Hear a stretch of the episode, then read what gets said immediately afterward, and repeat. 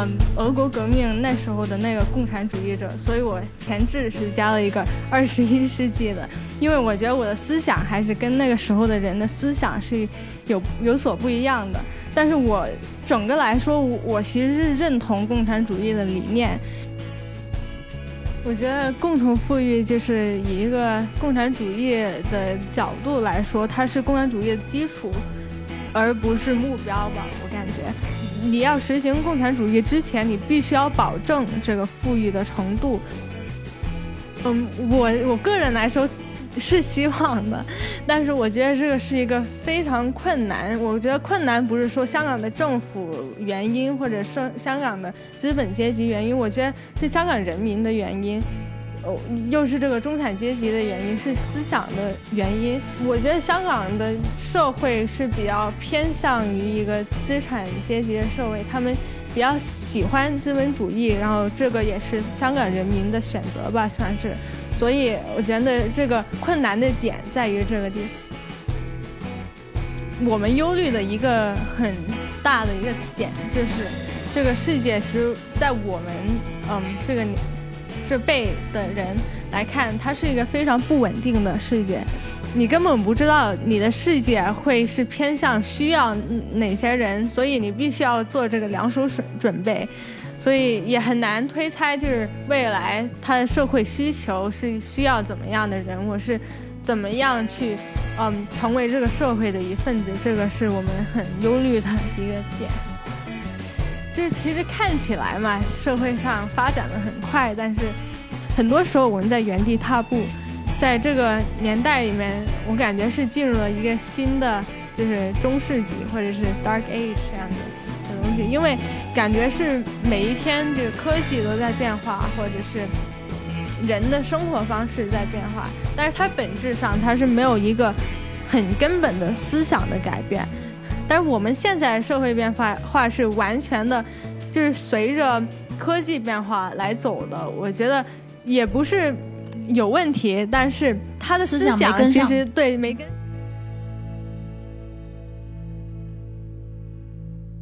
我今天请来了一位强烈谈开播以来最年轻的嘉宾，其实呢，他也是一位我非常想了解的一类非常特殊的群体，啊，那么就是网络时代的原住民，还有我们经常聊到的 Z 时代，而且尤其特别的是呢，他是一位出生长大都在香港的一位香港的 Z 时代。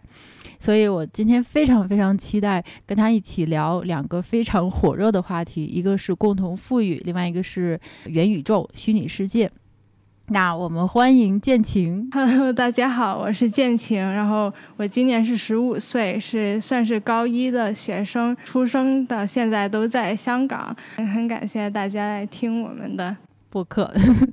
我我为什么很想请建晴来我们的节目呢？就是大家刚才也听到了，他只有十五岁，真的是我们有史以来年龄最小的嘉宾。那而且呢，就是令我比较惊奇的是。他的思想以及他感兴趣的范围，其实完全超过了我对高一高中生学生的个想象力。建晴有一个 blog，他是经常在上面会写一些特别有意思的文章。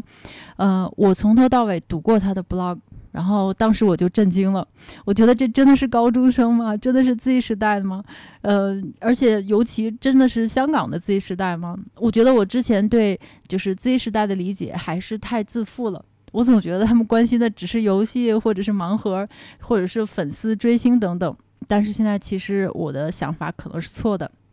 因为他写的文章呢，嗯，他的主题涵盖了，就是涵盖哲学、政治、文学、托尔金、红楼梦、三国，还有古文，然后还有电子音乐和长笛，然后兴趣非常的广泛。而且尤其让我觉得很惊奇的是，其实我没想到 Z 时代会关心像地缘政治，呃，然后还有二十一世纪的共产主义。然后马克思啊、共产主义等等这些话题，那还有虚拟世界，还有非常深入的对人的本性，就是不变性和就是主体性的一些思考。其实这都是很深的思考。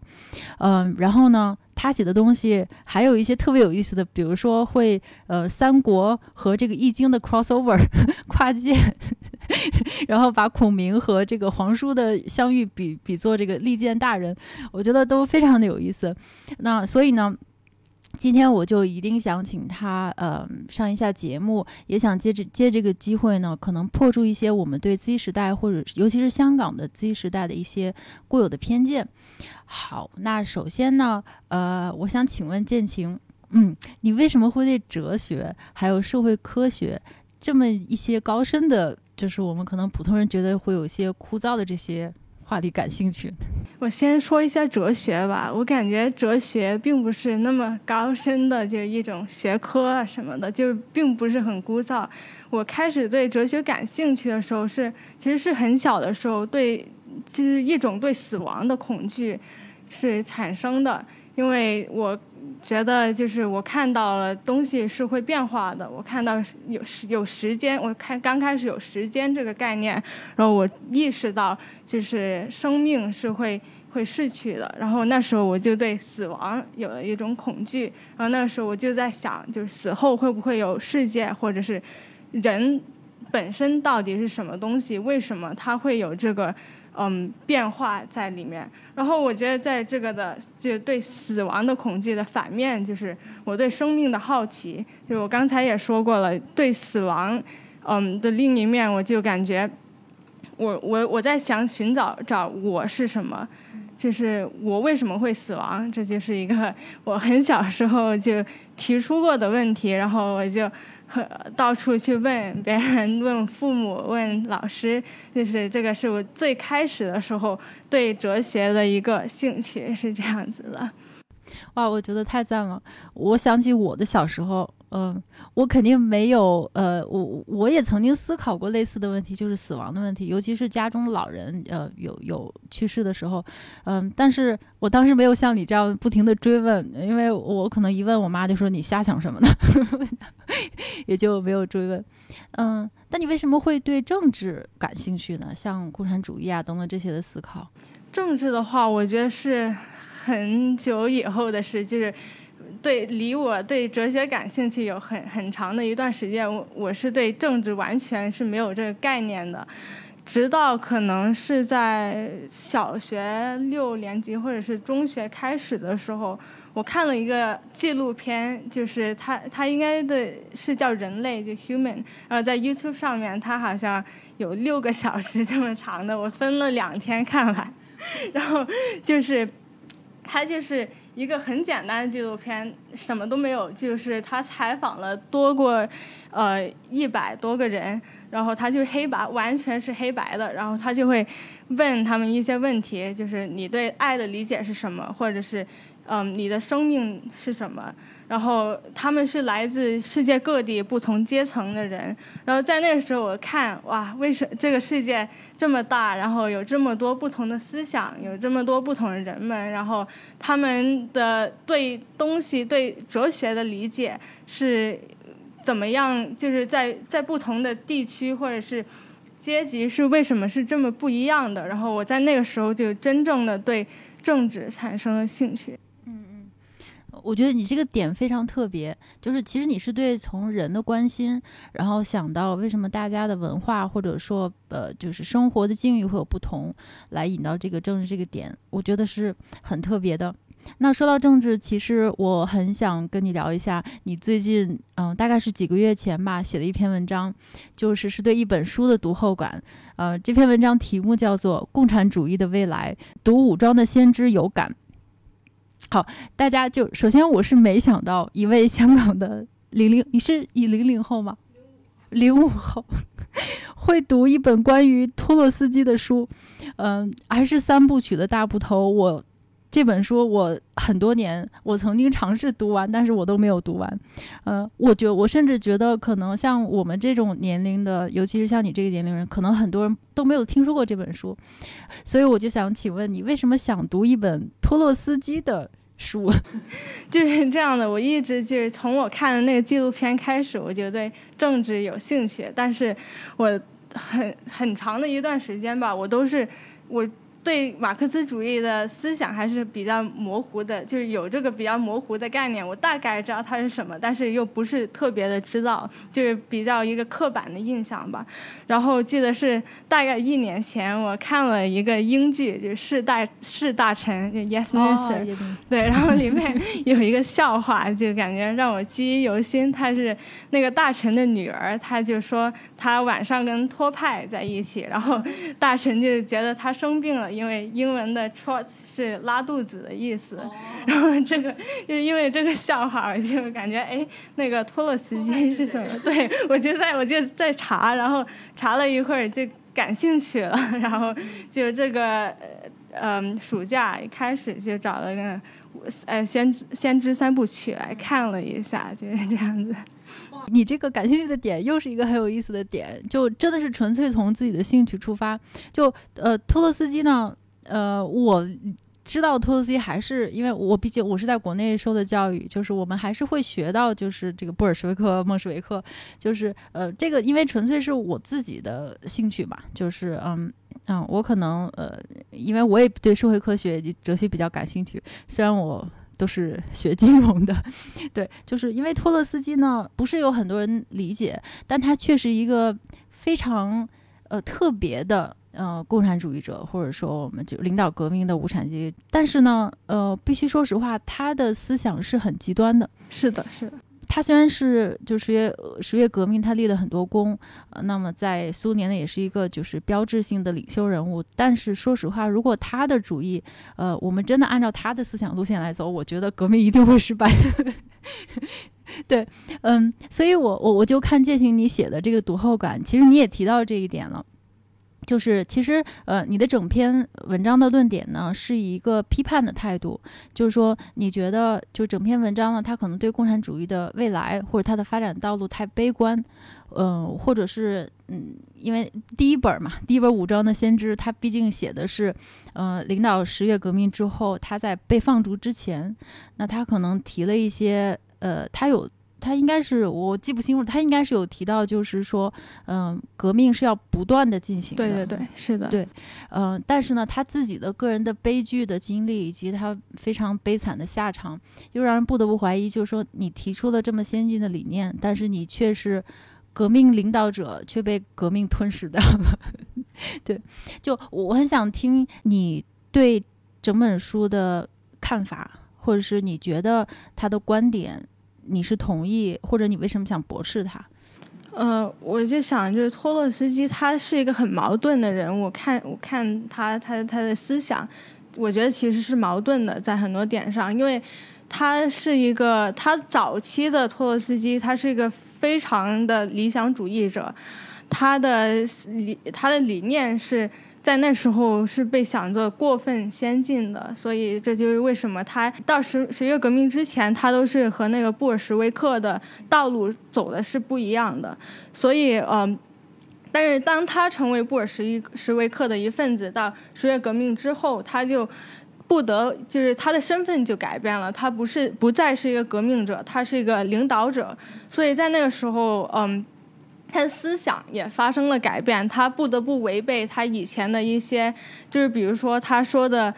呃，不断革命论。他其实，在后面他必须要巩固他的政权嘛，那的时候他有时候是做出的行为是违背了他以前的思想，所以我觉得他是一个比较矛盾的人。对对对，嗯，其实这点我我也是，嗯。也很想跟你讨论，就是说，嗯，因为你在文章中其实提到几个非常好的观点。就首先，呃，你有提到，就是说，毕竟托洛斯基这个人以及他的思想，其实他在不断的变化的。这个其实正好牵涉到了我们一会儿想聊的另外一个话题，就是人在不断发展变化或者一个商商的这么一个概念。我最感兴趣的其实还是你的评论，就是说你在你的这个读后读后感的最后一部分，你是给了自己的建议。然后呢，你用了一句话很有意思，就是作为一个二十一世纪的共产主义者，我觉得共产主义理想现在面临的问题是什么，以及我对他的一些解决方案的建议是什么？我觉得真的是有点震撼到了，尤其是从香港的 Z 时代听到这样的评论。那首先，你为什么觉得自己是一个二十一世纪的共产主义者呢？哦，是这样的，我觉得。我并不是就严格来说，共产主义它就是我不是嗯俄国革命那时候的那个共产主义者，所以我前置是加了一个二十一世纪的，因为我觉得我的思想还是跟那个时候的人的思想是有有所不一样的，但是我。整个来说，我我其实是认同共产主义的理念，因为我感觉就是，特别是现在吧，越来越让我感觉我们其实就是向共产主义的道路在前进，无论是在中中西方也好，都是在这个道路上的。就是为什么呢？呃，其实有几点，有我觉得有三个点，就是第一个是科技。第二个是，嗯，我们的世界其实在不断的变得富有，就是不断的有剩剩余的，嗯，物资、食物。然后第三个就是信仰，我觉得这三个点非常重要。先说一下科技，哦，科技我感觉一个很重要的点就是网络，在这个网络的世界上，我感觉就是现在你在网上，你跟人聊天。其实就是打破了一个国家阶级，还有就是在现实中身份的一个框架。然后你跟那个人说话的时候，你用的身份跟他其实是平等，是没有阶级之分的。所以我在这个，我就感觉网建设这个网络是其实是打破了国家的边界，那个就是一个就是终极共产主义的一个思想，就是我们全人类是一个共同体嘛。然后第二个，我就觉得是。变得越来越富有，这个世界，这个富富庶吧，是我觉得是一个共产主义一个很中心的理念。因为共产主义并不是说就是一群人一起挨饿，我觉得这个不是行得通的。我觉得这个富庶是共产主义矛盾的一个地方。其实，因为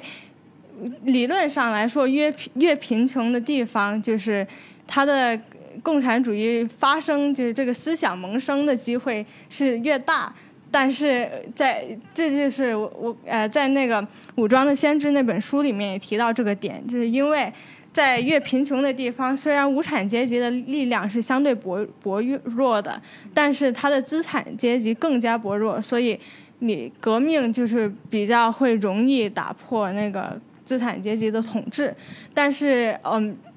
在整个。共产主义的理念来说，这个并不是一个特别怎么说有利的情况，因为共产主义就是共同富庶，我认为，所以，所以这个世界总的来说变得富庶是一个是对我们新共产主义二十一世纪的共产主义是一个很好的有利的条件。呃，第三个就是信任，我认为共产主义的基础。还有目标都是信任，就是这个信任不是说说对政府的信任或者是对权威的信任，而是人人民之间的，还有无产阶级之间的信任，是嗯，让无产阶级站在利益一致方向的这种信任。然后这种信任，我就感觉在网络上嘛，嗯，比如说有。对对，游戏站跟说那个对，然后我就感觉这这种信任回来了，所以这这是一个很很重要的信号。我在你刚才叙述中，我听到了一一个呃。比较就是对共产主义的未来一个比较光明的一个期盼，就是说你觉得，而且你觉得跟也就是像那个《武装的先知》那本书的主要论点不同的是，因为它还是有点悲观的悲剧的色彩，觉得可能在共产主义的道路上，嗯。因为托洛斯基的命运也不好，也许这这条路也不是那么好走，嗯，但是你却觉得在二十一世纪可能新的时代，你不能这么想。如果你这么想的话，你思想就太固化了，嗯，也就是刚才你给的几个原因。其实我想再进一步问，就是，嗯，因为你刚才说的第一点，我觉得很有意思。在这个网络时代呢，其实我理解你的观点，就是在我们科技发达的时代，大家可以首先解决温饱问题，解决这个经济基础的问题。然后大在大家都公平的解决这个问题的时候呢，嗯，可能就不会出现当年苏联失败的一些原因，比如说他要解决经济问题，所以他必须要斯大林搞五年 这是一个建设，然后国民经济就把大家搞得一团糟，嗯，只要这个问题能够解决，可能就不会出现当年导致苏联失败的那些原因。而你觉得这个条件现在是充分的？对，是的，我觉得还有一个很充分的条件就是自动化。我觉得社会当时就是为什么共产主义在有科技，就是在当时俄国革命那时候的科技基础是很难实现的，就是因为。它还是需要劳动人民，它需要很多的劳动人民，但是同时，劳动人民的同时，他们也需要一个领导的领导层，然后这个就是有点矛盾了，因为你要在劳动者之中挑选出呃一个阶层出来，所以这个就是很矛盾的地方。但是，在我我们现在这个自动化的社会，你看到越来越多的就是机器会代替人的工作，然后在。完完全全自动化的背后，所有人都会变成一个角色。那当那个时候，我们才可以就是如马克思他们所说，就是早上打鱼，晚上写诗。对对。然后半夜跟呃，那这句话怎么说？半夜跟大家一起做这个文学评论是什么人？这个才是大家都向往的生活。我我我觉得很精彩。呃，你这个角度其实蛮特别的，我我我觉得非常新颖，而且。就是这种平等的，它似乎也是一个，你你觉得它是不是之前，嗯，作为实现共产主义可能的一个矛盾点？是的，就是说，嗯，我们要实现无产阶级一个就是呃共产主义以及这个计划经济的这么一个嗯时代，那我们之前还是需要一个专制阶层来。嗯，管理 或者是统治，正如托洛斯基从从一个革命者变成了革命领导者，那这个在之前似乎是一个矛盾来的。嗯，对，但是就是现在的话，可能不是一个矛盾了，因为现在，嗯，当劳动者全都变成了机器的时候，你就很难就是说有阶层的问题。对，呃，然后呢，就是刚才你讲那个第二点，信任，对我觉得这个是。特别有意思的，而且我想从这个嗯一点呢来引出，就是你对马克思主义的，或者说对马克思这个思想的一些看法。嗯，因为呃，其实你虽然在讲信任，但是我听到的呃是一个阶级的概念。对，是的，算是吧。就是怎么讲呢？嗯，所谓的阶级呢，我不知道你怎么理解这个阶级，或者说你怎么。呃，你读马克思的时候，你觉得马克思他原来在讲阶级的时候，嗯，他是怎么定义？或者说，呃，他一定是以经济、政治的权利来划分吗？还是呃，阶级有其他的什么概念？嗯，就是你为什么觉得一个有共同信任的团体，呃，当然你没有说他就是阶级，呃，但是我似乎听到了这么这么一个。感觉，嗯，我认为的是这样的，他无产阶级，马克思就我我的理解当中，他就是没有生产资料的人民，就是你必须要打工，你才能要解决温饱。我觉得这个涵盖了很多，就是现现在社会上大多数的人，就是打工的人，就是无论你是律师还是医生也好，他们也也有可能是无产阶级之一。所以，呃，我我想说的信任，就是因为大多社会上大多数的人都是这个无产阶级，所以他们要做的信任就是互相的。我认为，并不是说你就是对某一个人的信任或者某一个思想的信任，而是对彼此的信任。我认为是这样的。因为其实，呃，马克思他，我感觉啊。我自己的理解就是，他在提出阶级这个概念的时候，之前他是指，就是说我们有相同利益的一群人，并且大家知道我们是有相同利益的，对，是的，而不是说我们是以我们有共同的政治政治权利或政治诉求或者经济，咱咱俩挣的一边多，咱俩就是一个经济一个阶级的，倒不是这样。所以由此我想到了，其实。也可以延伸到我们一会儿想聊讨论的一个虚拟世界的话题。就我现在，我个人感觉，将来可能是因为像这种打破，刚才你讲的打破，就是你的工作工种，或者说你是医生也好，你是工人也好，不管你是什么，但是只要你大家我们 share 共同的信任和利益，我们就是一个阶级的。嗯，甚至我联联想到了比特币这个社区。大家可能都信仰比特币，就是都觉得比特币是一个代表新的一个思想，一个新的乌托邦的形式。不管怎么样，你甚至可以说比特币社区就是一个阶级。但是，就是比特币为什么是一种信仰？是因为信比特币的人都有比特币，所以这是一个共同利益的问题。顺便解决了经济基础，就共同利益就更加根深蒂固。还有一个就是很有意思的就是，呃，其实建晴在文章里面提出了你的解决方案，我觉得还是蛮激进的。你能不能给大家介绍一下你的解决方案？我感觉还是现在看起来还是有点有点极端的吧。现在看起来，然后我就是觉得二十一世纪就是共产主义应该应该怎么走，我就给出了。几个步骤，但是我几个月前的，现在看起来都有一点极端。就是我觉得，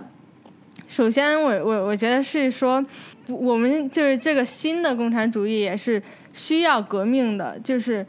并不是不流血就可以产生的道路。我觉得这个政权的话，要建立一个无产阶级政权是需要鲜血的，但是。我认为这个健全是这个这个政权是最后是要瓦解的，至于为什么？就是我前几前昨天还是前天听到一个很很有趣的比喻，就是如果你要想吃一个椰椰子，然后你要吃它之前它是有壳的，但是你吃你你要吃它的时候，它的壳就没有用了。这是 我们学校老师讲佛教的时候 用的概念，然后我就觉得现现在这这个地方讲的也也是有点吻合的，就是，呃，这个国家的概念或者是政权的概念是一个壳儿，你在走在这个无产主义政政权的道路，你要成立一个共产国际，你就必须先要这个壳儿，对，先要有一个国家的概念，但是到走到后面。我就认为这个壳儿就没必要咬了。这个壳儿之所以存在，就是为了将来你能够吃到它。对，是的。如果如果没有这个壳，我可能这个椰子就长都长不成，你就 不会吃到它。嗯，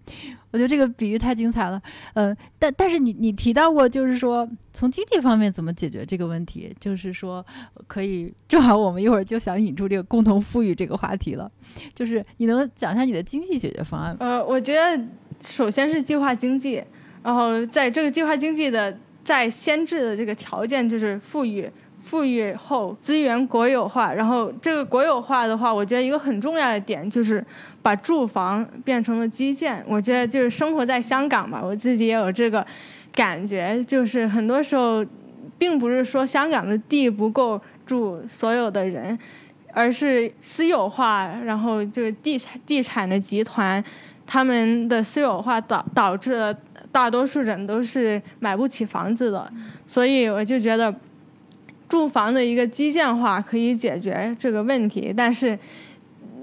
首先要瓦解这些资本，就是本身就是一个特别困难的 的一个行为了。我觉得最后一点就是废除了货币这个概念。我觉得，嗯，我们需要回到这个粮食分配的制度。为什么呢？我觉得首先这个这个肯定是要基于一个科技非常非常发达，还有自动化非常非常自动的一个生产能力也非常高的一个社会。但是我觉得货币是一个私有化的象征。为什么要有金钱？是因为我们想要提前拥有一些需要消耗的东西。所以我觉得，当这个粮食是按需分配的，回到。也，我们以前古代社会就是今天的粮食就今天产，今天得到。我觉得这样子才是真真正的能解决这个不平等的问题。其实我，呃，你让我想起了我曾经写过的一篇文章，就是我在想，我在当时我写的是这个工作，我当时写的题目是工作和九九六，就是为什么人的这一辈子工作总是不开心。当初里边呢，我提到一个观点，其实跟践行的观点是非常非常一致的。我们现在为什么会有阶级，或者或者说为什么会有资本主义？为什么有就是资本不断的积累，越来越贪婪？其实就是因为，呃，自从我们进入了农业社会，那我们就开始有了这个稀缺这个概念。就是说，在农业社会之前呢，我们可能大家都是在这个树林树林里面打猎。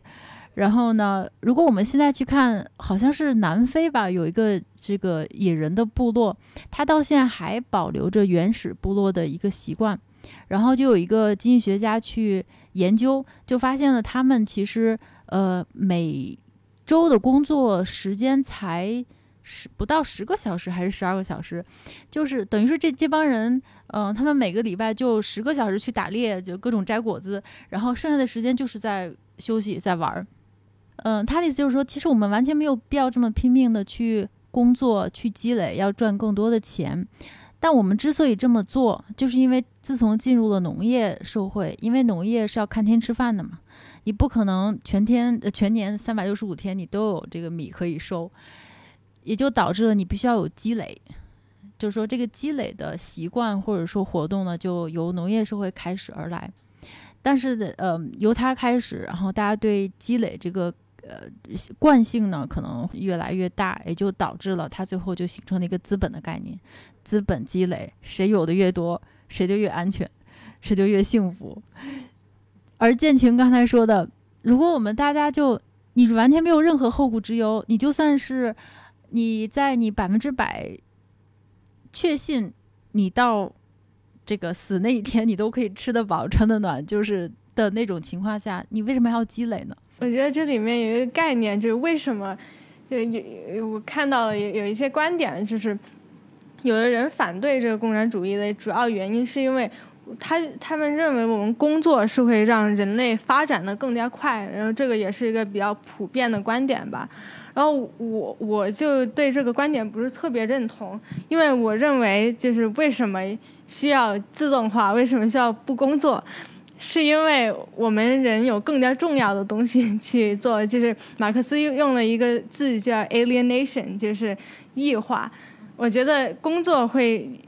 把人和人之间异化出来，就是因为他他他当时应该说的是这个。呃，工人每个工人都负责不同的零件，然后他就只会知道那个零件是怎么做，但是他并不知道整个东西是怎么做的。然后我觉得我们作为一个就是文明社会的人，是这种异化是加深了社会中的矛盾。我觉得很多时候这个矛盾就是这个这这里来的。所以我认为人们为什么要不工作？他们不工作可以做点什么？我觉得这个。是要去精神上去探索的，因为现在工作就是占据了我们大部分的时间，我们人们就没有办法，就是被异化了，已经，对，就没有办法探索精神上的东西。对，非常同意。你又让我想起来，我们今天早晨还在我们，因为强力台有一个群，我们还在群里面讨论，就是呃，我没来由的发了一段话，就是说。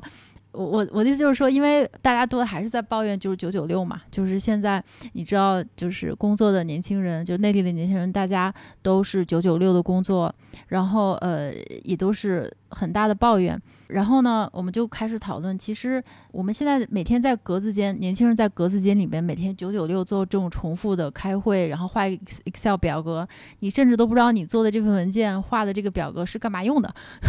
对，那他当初跟那个就是工厂线上的大家工人拧螺丝有什么区别呢？你你也不知道你拧这颗螺丝将来是变成什么，是变成车还是什么？嗯，就在这种情况下，大家会失去自我实现。嗯，而这个呢，是马克思他也讲到，就是在大家在描述，就是呃英国工人革这个工业革命的时候，说工人阶级之所以会团结起来，是因为它有一个跟农民不同的特点，嗯，就是它需要有自我实现。是的，不只是只是吃饱穿暖，嗯，如果你不能够给他这个不能自我实现的这一点的话呢，他就会受到压迫，他就要反抗，就会。有革命，呃，说到这里的话呢，我就想聊这个共同富裕的话题。建晴了解最近现在这个这个词已经是太热火朝天了，绝对是国内的热搜词，居高不下。嗯，我不知道你你对共同富裕有了解吗？或者说你是怎么理解这四个字？我觉得共同富裕就是以一个共产主义的角度来说，它是共产主义的基础。而不是目标吧，我感觉，你要实行共产主义之前，你必须要保证这个富裕的程度，不然的话，呃，这个我我感觉资本主义比共产主义在就是一个贫穷的情情况下更加的就是，嗯，有效。对对对，呃，而且这个我咱俩我我就想跟你聊一下马克思啊，但这在之前我想问你一个有点敏感的问题，我不知道算不算敏感，就是因为你是在香港出生长大，嗯，你更了解香港，但你觉得香港的贫富分化是一个问题吗？是，是一个非常严重的问题。其实我觉得香港吧，大多数人你。感觉他不是特别的贫穷，就是你说他是真正的工人阶级或者是无产无产阶级，又不是特别的算得上。香港这个社会是有特别多的中产阶级，而这些中产阶级。就是大多数是他们可能有一套房子，或者是租长期租的房子，他们温饱是没有问题的，但是他们没有办法去进一步，然后他们的后代、下一代也是在这个阶级中间，就是一辈子就是房子还有嗯工作，就是他们人生的价值的全部。所以我觉得这种大多数人都是中产阶级的这种社会有一个很大的问题，就是说。他的阶级特别的固化，中产中产阶级是最不希望一个无产阶级革命的阶级，他们是最想对最觉得自己靠近这个资产阶级，所以越想希望这个资产阶级越来越好的人，所以我觉得香港现在就陷入了这种情况，就是阶级非常的固化，然后这这是因为中产阶级太多了。我我是我跟你想的是一样的，我觉得呃。有的时候，中产阶级反而是一个不稳定的因素，而而不是我们可能大家都觉得底层民众，呃，当然底层民众肯定是要要反抗的，就是如果说太受压迫的话，但反而中产呢是一个更大的不稳定的因素，是的，因为他一不小心就变成了底层，或者是说他，嗯，如果说在年景好的时候，他是一个很大的稳定器，就是说他能够，他是算。因为它毕竟是上上上层阶级嘛，就富裕阶级和底层的一个中间的一个缓冲带嘛，连接器。但是在年景不好的时候，或者说我们经济下滑的时候，嗯，它很容易就他自己会感受到威胁，我可能会滑落到底层。那么，所以我就觉得，就是他们嗯所期望的就是。留在这个中产阶级，然后或者是继续向上，然后他们是不会从底层人民的利益去考虑，就是他们觉得他们的阶级跟嗯底层的阶级是他的利益是不一样的，所以这个就导致了现在这个香港这个社会的贫富悬殊，因为就是以马克思主义来说。他们错误的定位了自己的阶级，他们跟资产阶级定位了，就是他们觉得是他跟他们是一路人，我我跟这个低底层人民不是一路人，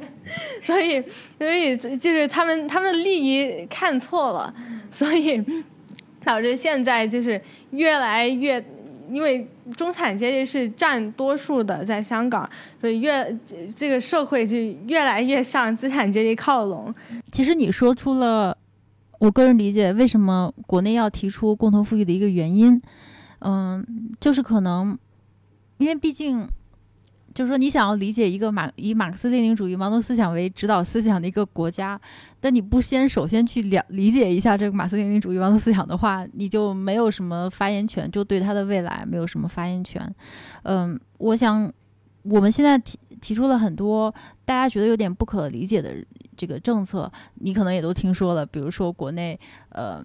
对一些大的科技公司的资本的一些管制啦，然后不允许他们 IPO，不 就是你你不要赚钱，大家统统给我捐钱，共同实现共同富裕，可能也是觉得呃我们的思想有一点偏离，就是说我们作为一个共产主义国，就是社会主义国家，我们不是资产资本主义国家，但是现在的社会的思想呢，可能有点偏。往那边偏，所以呢，可能到了一个纠偏的时候，所以要提出一些比较你可能觉得很奇怪或者说没想到的政策，把它拉回来。那你觉得共同富裕，呃，或者是说我们现在国内的一些嗯目标共同富裕的一些政策，有可能在香港实施，或者说有可能来到香港吗？嗯，我我个人来说。是希望的，但是我觉得这个是一个非常困难。我觉得困难不是说香港的政府原因，或者说香港的资本阶级原因，我觉得是香港人民的原因。哦，又是这个中产阶级的原因，是思想的原因。我觉得香港的社会是比较偏向于一个资产阶级的社会，他们比较喜欢资本主义，然后这个也是香港人民的选择吧，算是。所以我觉得这个困难的点在于这个地方。嗯，对，说到这里，我就想拉到我们第二个话题。我觉得也许要改变香港人民，或者说大家这个对。资本主义过度美好的 想法，我们可能要玩一下《赛博朋克2077》这个游戏，因为这个游戏就就是整个是一个极端。那呃呃，扯到这个话题，就是还是想，因为看了这个剑情写的。一篇文章，第二篇文章，这篇文章就叫做《赛博朋克2077》，就是你在这篇文章中，就是把你自己整个对玩这个游戏的所有的体验，以及对它的一些哲学的思考，就是写的非常有意思。然后我看完之后，我觉得我要再去玩一遍，我没有坚持下来。那还是还是一样的，就是呃，你跟这个游戏的。就是过往，或者说你是什么玩，什么时候开始玩它，用了多长时间，或者说你在玩的时候对你最大的感触啊，或者是什么？我其实是在它发行之前已经知道了这个游戏，好像在去年的时暑假左右，因为。我那时候的香港，整个香港的地铁，他们的广告都是这个，对，全全是这个二零七的广告。然后我就我就嗯注意到了它，然后就发行的时候也玩了一下，然后就。呃，用寒假就把它通了关，这样子。你从头玩到尾巴？对，从头玩到。然后你你他这个一共有几个结局？五个结局，六个？哦，我没有完全全部没试过，没有没有。我就是网上看了一下其他的结局，这样。我也是网上看，我 我实在是中间不行了，我就从网上看了全部的通关。他这个结结局太治愈了，就是你没有办法全部玩下去，我认为。对对对对，没错。嗯，所以你里面提到一些特别好玩的想法，就首先你先对他做了一些哲学思考，就是嗯，你中间在想这个游戏你怎么定义我？因为可能就我不知道我们听众有多少玩过这个游戏的。其实它这个游戏呢，还是一个比较典型的，就是科幻的，就是赛博格，呃，不能叫赛博格了，就是怎么讲呢？嗯。就人的意识和人的身体之间的一个关系的的一个一个游戏，然后要不建行给大家介绍一下这个？对这个游戏，我就是就赛博朋克这个概概念嘛。先回到这个概念，我一开始知道它是从嗯那个赛博朋克那个呃小说《神经漫游者》那个小说，它是一个特别经典，就是赛博朋克这个词的来源的这个小说。然后它主要的概念就是说。嗯，人他他们就是这个思想，就是人我是分成两部分，我的身体还有我的灵魂、思想之类的。在科幻的世界里面，我们的身体是可以改造的，就是在赛博朋克里面，我们也可以改造身体这个东西。就是身体这样这个东西，它在在这里表达的是有替换性的，不是就是恒久的东西。但是我觉得特别有趣的这个点就是。他在游戏里面也谈论了灵魂，也是不是可以替换的呢？它是也是不是一个不变的，或者是变化中的东西？我就觉得很有趣的一点就是讲到这个灵魂是不是不变的。其实想一下，我们。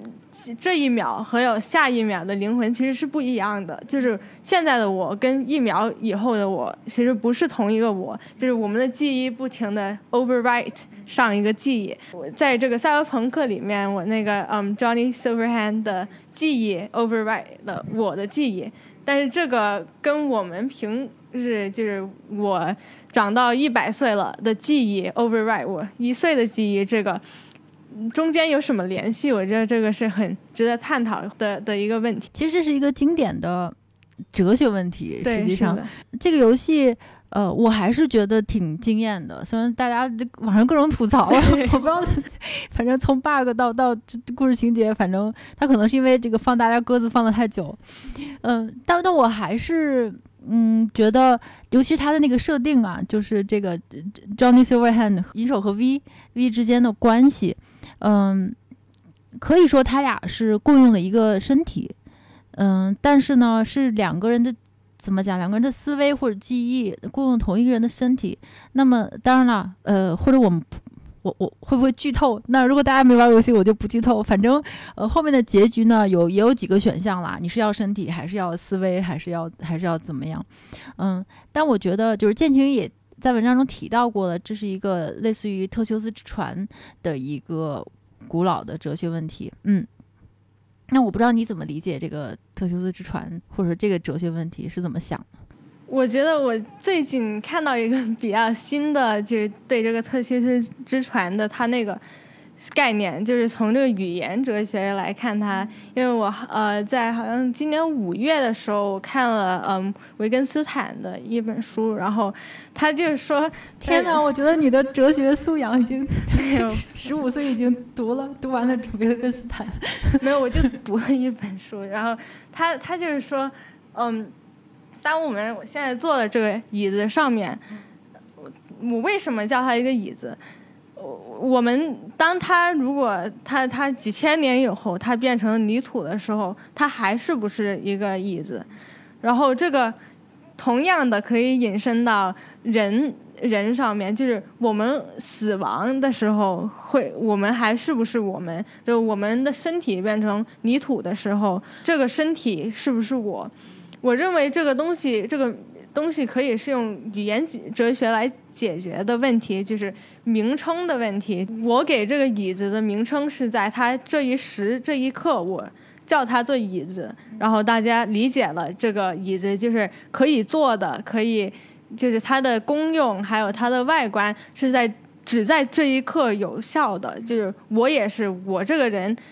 我在这里说我的时候，也是在。表达我这一刻的我，而不是我一百年、一千年后的我，或者是未还没出生的我。所以我觉得这个是一个很 很有趣的一个点，一个思想。所以它的变化可能也就是一个，如果从语言哲学上考虑，其实它就是一个语言或者描述的一个变化。对，是的。比如说这个人死了。他就是死了，我们不会说这个人发生了变化，他就但是在对对对，这个思想我在我在昨天我们在学校在上上那个哲学课，然后嗯我们在说佛教嘛，然后我们看了一个就是佛学大师的演讲，然后他就是说在佛教里面人死了，就像是那个嗯云朵变成了雨。就是好像不见了，但是我们仔细的看云，其实它的云还是在的。它它们的感觉就是，人死了是一种变化，而不是一种消失。就是它其实你说它消失也不是，它你说它没有消失也好像不正确。它就是一种无常，就是佛教说无常的存在。但是你你要怎么定义这个无常，就是非常困难的，需要他们去。证的，就是去佛教里面去去学习的。对这个点非常好。其实还是在我们怎么定义这个不变性和变化。嗯，就是实际上对特修斯之船这个讨论，就是咱咱俩刚才讨论的，就是说一个不断变化的自己，到底是不是还是自己？对，特维斯船也是嘛，就是说一个这个船零件全换掉了的船呢，它还是不是原来那个船？然后，嗯，对这个的讨论其实还是比较传传统经典，就是说你不变性和变化的之间的一些讨论。呃，那其实，呃，我有一个观点也想听听你讲一下。其实，呃，有很多哲学家也对这个做出解释。呃，这个正好也跟赛博朋克有关。比如说亚里士多德，他就是说，如果用亚里士多德的方法来解释这个船，它到底是变了还是没变，他觉得是没变的。原因就是因为。他是用一个嗯四因素方法来分析这个东西到底是变了还是没变，就说你要看四样东西，首先它的材料变了没变，然后它的设计就是它的形状设计，它是不是还是按照原来那个船的设计图去设计的，呃变了没变，呃，还有个啥忘了，反正最后一个就是它的目的，就这个船被造出来，它的目的变了还是没变？那我们就看这个船吧，反正呃，它的零件全都换了一遍，所以第一个材料它肯定都变了，嗯，但是第二个呢，就是形式这个因素或者设计因素它没变。它还是按照我原来的设计图设计出来、造出来的这么一个船的形状，它还是要在水上漂，它是要就是装装东西，这个东西没有变，而且第三个东西也没有变，就是它的目的目的性也没有变，因为这个船我的目的还是从 A，呃，就是滑到 B，还是要我的目的还是要装东西，还是要在海海上航行，所以他的意思就是说，因为目的决定了前面两个，嗯，所以呢，只要我的目的和设计没有变。那我还是我的船，就算是我零件材料都换了，嗯，他是这么一个观点，呃，但刚才建晴在呃给大家介绍赛博朋克的时候，因为你提到了，就是在赛博朋克的这个世界里，或者说我们可以换身体，对吧？人是可以换身体的，嗯，但与此同时呢，我们的思维也是在不断变化的。就刚才像你讲了，我们从一岁到一百岁，我们的记忆思维也是不同的。那很有可能我们的目的也不同，就是说我们的形状也发生了变化。那我们再把全身换成这个机器零件，那也都变了。所以你会不会觉得，呃，就是在在赛博朋克或者说我们就是把人把这个船换成人的情况下，这个就更难分析了呢？因为人是同时思维和身体同时在变的，这就是一个更加不可捉摸的一个变化。我觉得甚至。不是在赛博朋克的世界里，甚至在我们现在世界里，我也觉得是有发生这种情况，就是我们身体是为老去，那个材料不一样了，然后身体的目的不一样。我们小时候的目的是学习，然后到十八岁大学毕业就是工作，然后工作以后退休。然后就没有啥目的了，那时候，所以我们的目的也是在变化。然后在在思想中也是这样的，我们思想是的目的也是在变化。我们小时候用脑子，原因就是学习，然后呃长大了，脑子的用处就是来来嗯工作或者是学习更多知知识。老了的话就是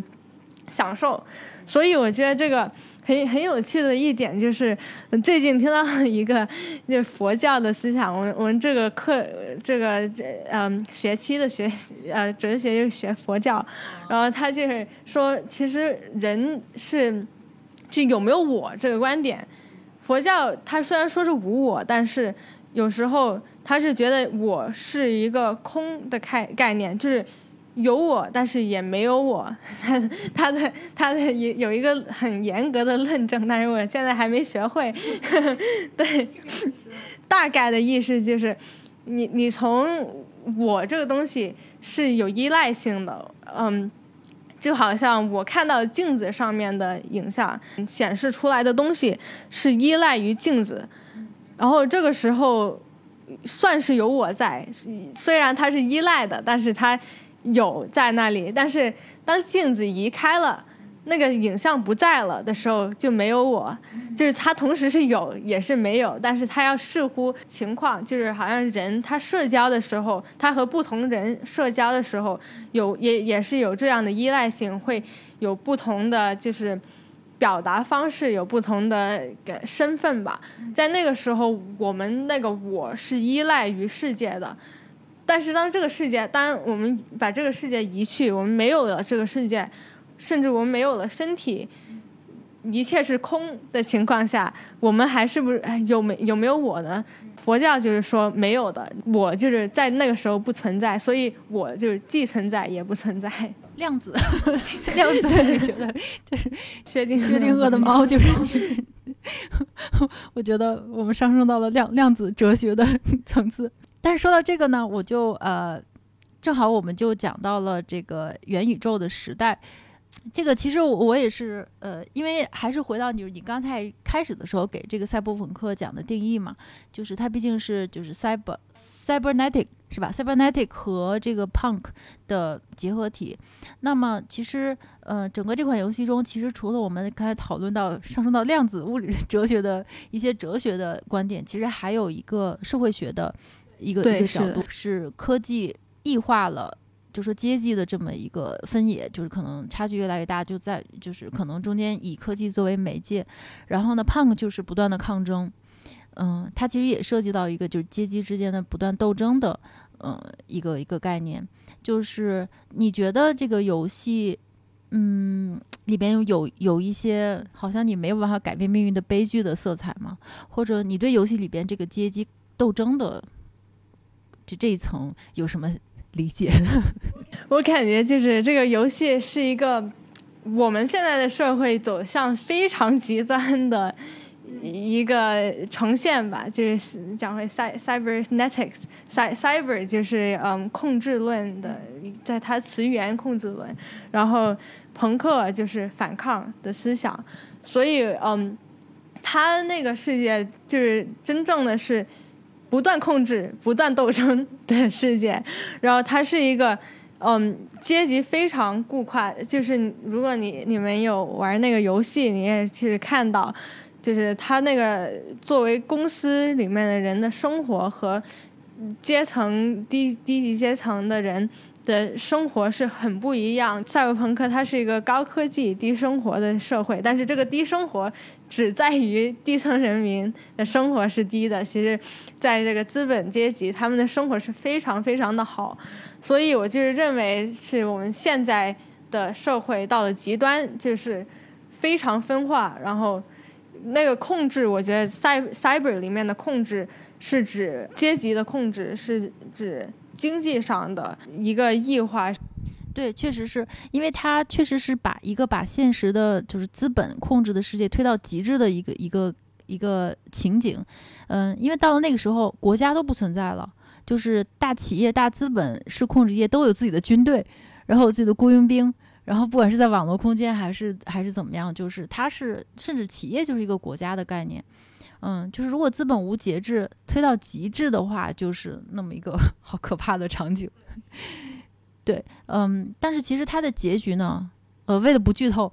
还是因为你在文章中也提到了，就是嗯，结局还是一个希腊式的悲剧的结局，是的，因为似乎无论你怎么抗争，好像都有一些代价。对，其实这这个点也是，就是网络上很多人说批判他这个结局，就是好像。完全找不到一个完美的结局，然后我觉得其实这个结局呈现的方法我还是认同的，总的来说是认同的，因为它就是由始至终表达了嗯无法改变的这个思想，就是挺深刻的，我感觉。但是我认为它的结局可以更加的深刻，我感觉他由头到尾想表达的思想就是 V。在抗争，他抗争失败了，然后他就是这个表达了阶级的这个思想。但是我觉得他，我认为他可以更加深入化，就是因为他中间也插插穿了很多对于我的思考嘛。然后他在结尾，我觉得可以更多加入这些元素，比如他说过把人的人体的部位变化啊什么的，这些都是一个商化的概念。我 我去查了一下，就是这个游戏里面。主主角 V 这个字就就是一个对品沁的那个 V 小说的一个致敬，然后我就去看了这个 V 这本小说，然后我觉得他觉他讲这个商话讲的真的很很好看，这本小说，我就是觉得他那个结局可以更多的说，当人变成机器会怎么样，因为。这个我觉得也是跟阶层有关系的。当劳动人民，其实在很多意义上是机器，在在现代，他们做的东西，他们是没有自我价值的呈现，没有 没有一种成就感，他们就是成就其他人的工具。所以说，工具人对，基本上是这样。所以我觉得，当就是加入了这种商化，人慢慢的变成机器。慢慢慢，世界慢慢的变成一个机器化的社会，我觉得这个思想可以加更加深刻。你提到个好深的概念了，我的天呐！我们今天不仅讨论了量子哲学，还开始讨论商化到物化的一个一个过程。嗯，我其实觉得，我当时看你写这篇文章，我就觉得哇，你你这个。你应该去给他们去编结尾，然后把它再上升一个高度，升到一个商学的高、商化的高度。嗯，这个其实也跟我们刚才讨论又连起来了，就是一切都是在不断发展变化的，甚至包括共产主义革命，我扯到共产主义革命，就是你要你要能够嗯预见到或者说分析到，就是整个国命的革命发展路程也是在不断发展变化的，所以不能只是说在某种情况下他可能受到了一点挫折，像托洛斯基一样，那他就一定是要失败或或怎么样，可能有新的形式、新的变化。嗯，我现在就很想问你一个问题，就是这个也是很多人都很。想问的问题就是关于 Z 时代，嗯，无论如何你是零五后，我们都觉得你你们是网络时代的原住民，就可能你们从出生开始就已经有手机或者 iPad，然后识字可能都是在网络世界去识，嗯，不像我们小时候，我我我好像还是拨号上网的，嗯，所以就很想知道你对元宇宙的看法，因为元宇宙这个词现在也很火嘛，对，是的。然后你觉得你是网络时代的原住民？你跟，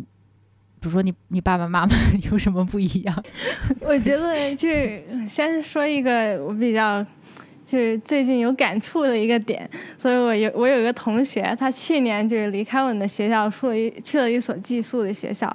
然后我们联系嘛，在联网上打字联系之外，我们还约着玩了一个游戏。但是我们玩游戏并不是说为了胜负玩的，我们玩了一个比较开放世界的游戏。然后我们去就是基本上去旅游、看风景、打卡，然后呃和他的那个虚拟人物合影什么的。然后感觉这种感觉是挺。神奇的，我觉得就是，所以就是回到这个元宇元宇宙的这个点，我觉得现在是有这个感觉了，就住在那里的感觉了。我认为，当一个游戏你开发出来，它的功能不只是胜负，不只是把就是打怪升级，然后而是。帮助人与人之间的联系，然后去探索世界，然后跟人去社交的时候，我觉得它已经是一个宇宙，一个是一个文明了，可以可以 可以大胆的这样子说一下，因为它其中有有几个东西就是一个共同的历史，我觉得是很重要，一个共同的历史和文化，这个是文明的一个很重要的地方。呃，因为可能一个游戏里面有很多其他人没玩过、不知道的一些梗啊，或者是他的思想，就是他不一定是从那个游戏中显生出来，是玩游戏中的人之间显生出来的。然后我觉得第二个点就是经济的问题，就是当一个游戏的经济不只是。在 support 支持你这个胜负，就是你不是要买装备，你除了买装备以外，你还可以做其他的东西，比如你给朋友送个啥的，就是在这个情况下，它是一个促进了社交，促进了一个文化还有文明，所以我觉得这个也是一个觉得为什么元宇宙是可以就是算是一个文明的一个原因。嗯，那你你看过那个 Ready Player One 看过看过。头号玩家，你觉得等将来我们是会生活在那样一个世界里吗？就是大家在，就假设可能更美好一点，就是你基本生活吃饱穿的暖的情况下，大家每天都在虚拟世界里。我认为是是会的，但是我我我有点感觉，就是我们现在已经是在这个世界，因为很多时候比较困难的就是一个星期。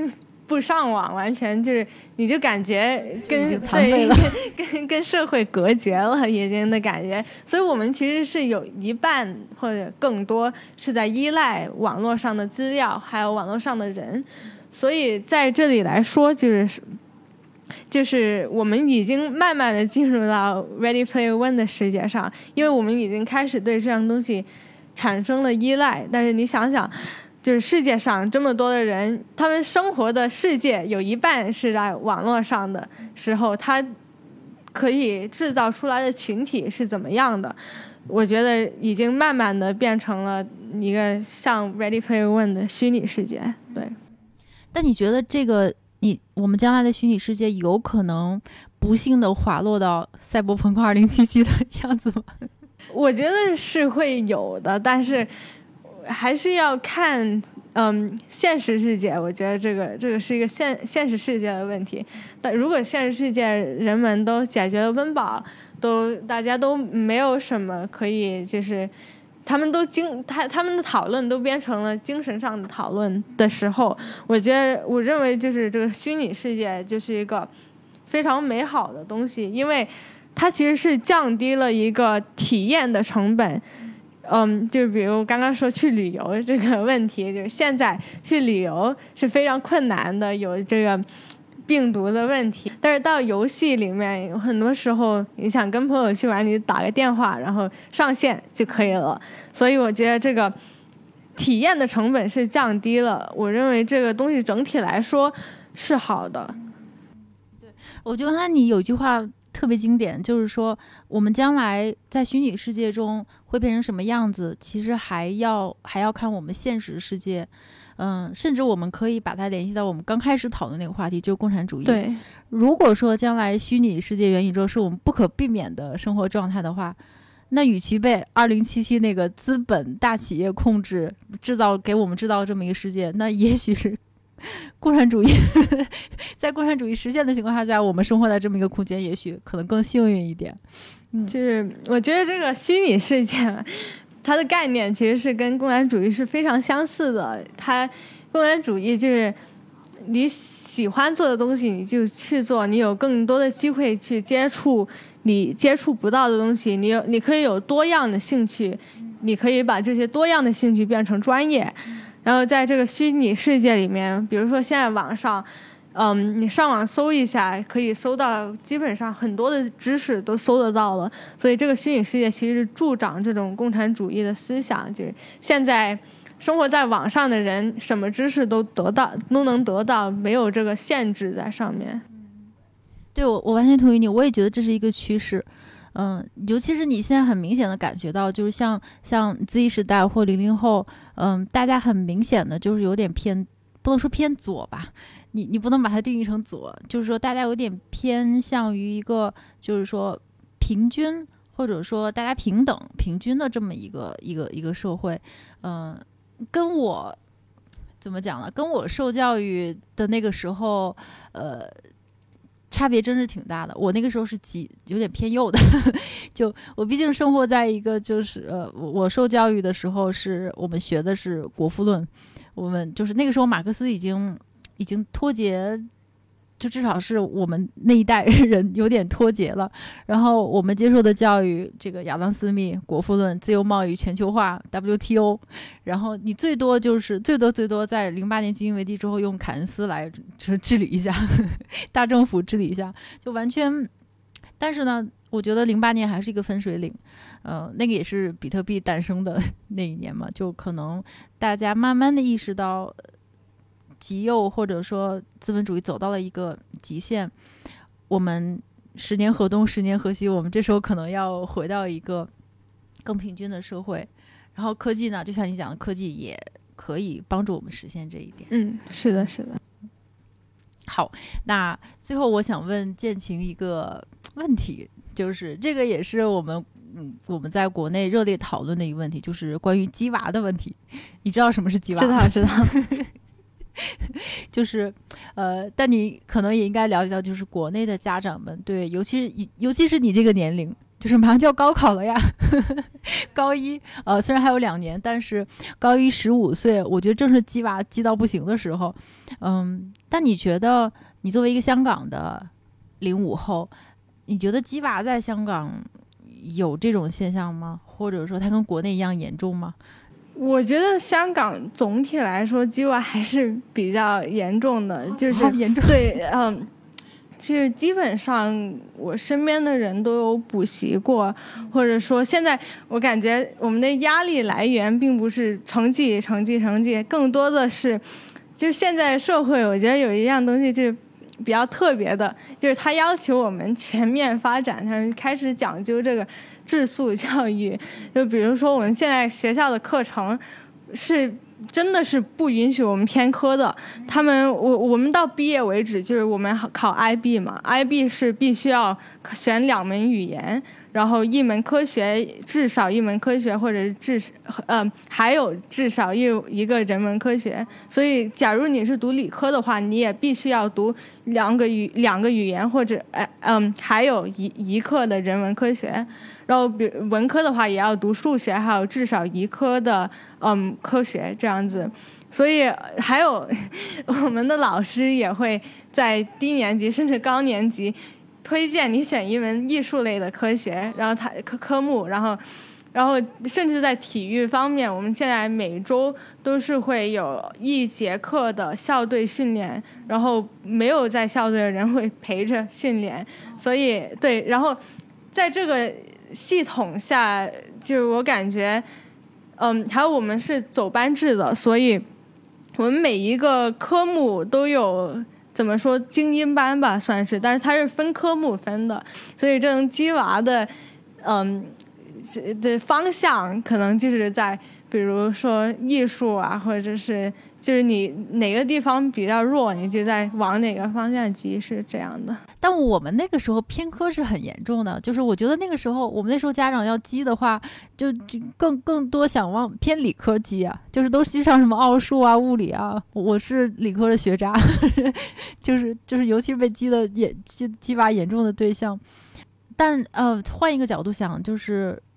像这种。就是要全面发展的，反而有可能负担更重，因为你不能拉一个 就是。我们这好这这个年纪的同学最多讨论的就是说，艺术类科目为什么我要读这个东西？就 因为大多数人都是没有艺术天赋的，但是在课程之类，他们是非常非常建议，甚至在初中的时候是必须要选艺术，就至少两两门艺术，然后到高中就选到捡到一门或者没有这样的 这样子，然后。就是感觉它它全方位发展，它是其实是更加困难，因为有些东西是它是要靠天赋的。我认为它不是你努力学习就可以得到的。但是，就是我我自己父母本身他就不是特别激，我就是感觉我比较奇怪，对比较佛性的的父母，他怎么说呢？呃，他们会在就是小学五六年级左右，他就没有管过我学习什么的。然后我说，嗯，基本上就是我学习的成，嗯，进度都是我提起或者是家长会，他们才会知道。对，太佛系了，就是，但是他们对我其他方面的要求，就是比如说思想还有。还有怎么说这个路不能走偏的那种感觉，他们是管的比较严的，对。哇，这个我觉得我我是其实很赞同，我觉得这个才是更重要的，就是说我觉得还是思想的健康，嗯，比你的学习成绩可能还是更重要一些的，嗯。但我想问你个问题，你你对自己的未来有担忧吗？或者说，你像国内的孩子们？可能大家都对什么升学啊、工作压力都很大，所以现在才有躺平这个概念。你知道躺平是吧？就是说，反正我将来也挣不了六套房，或者是我也不样，我干脆躺平好了，就是当社畜干饭人。嗯，那你会对未来有担忧吗？或者说有压力？有，肯定是有的。就是我感觉我们同辈的人压力其实都挺大的。就是可能香港的竞争还是没有国内那么激激烈吧，但是。也是有竞争在里面的，然后，嗯，我感觉我们忧虑的一个很大的一个点就是，这个世界其实，在我们嗯这个这辈的人来看，它是一个非常不稳定的世界。就是它在昨天，嗯，它世世界就会偏向一类人，就是。可能说他需要一类人才，然后他明天就不需要这些人才，然后所以现在才这么着重这个全方位发展嘛，因为你根本不知道你的世界会是偏向需要哪些人，所以你必须要做这个两手准准备，所以也很难推猜就是未来他的社会需求是需要怎么样的人，我是怎么样去。嗯，成为这个社会的一份子，这个是我们很忧虑的一个点。哦，哇，你最后这一点真的是很很关键，或者说很是是我们今天所有讨论中我觉得最重要的一点。可能也是，确实是让我感觉到，我现在的这个时代可能跟我们以前也不一样了。可能是我们现在经济发展或者社会发展到了一个实在是变化太快的一个阶段，就好像是我们在跑步机上一样，也就导致于我们在社会里的人，我们有点难以为继，有点招架不住。嗯，可能，嗯。我我其实是没想到，这个对未来不稳定的担忧是 Z 时代的一个忧虑的点，这个还是蛮有启发的。嗯，是的，因为就是其实看起来嘛，社会上发展的很快，但是我我最近有朋友也跟朋友讨论过这个点。其实我觉得很多时候我们在原地踏步，在这个年代里面，我感觉是进入了一个新的。就是中世纪或者是 Dark Age 这样子的东西，因为感觉是每一天就是科技都在变化，或者是人的生活方式在变化，但是它本质上它是没有一个。很根本的思想的改变，就是他中世纪之后，他有这个启蒙年代的思想，然后他就有很多不同的哲学思想、不同的哲学理念，然后人们是会去研究这些理念，然后才导致了社会的变化。但是我们现在社会变化化是完全的，就是随着科技变化来走的。我觉得也不是。有问题，但是他的思想其实对没跟上，他他的思想其实是没有变化，是要五十年前的思想和现在思想其实没有太多的变化，没有这种冲击的感觉，所以现在对这个东西，我我跟我的同学也有讨论，然后对是是比较有担忧的一个点。哇，这点也对我很有启发。嗯，也就是说，其实我们现在最大的问题可能是硬件、软件这个 update 不同步，对，软件更新速度太慢。觉得今天聊得太开心了，非常感谢建晴。呃，我希望你以后有时间的话，可以不忙的话，我们还一起经常一起讨论一下哲学以及社会科学。谢谢，谢谢大家。好，谢谢大家，非常感谢建晴，谢谢大家。那我们下次再见，下次再见，拜拜，拜拜。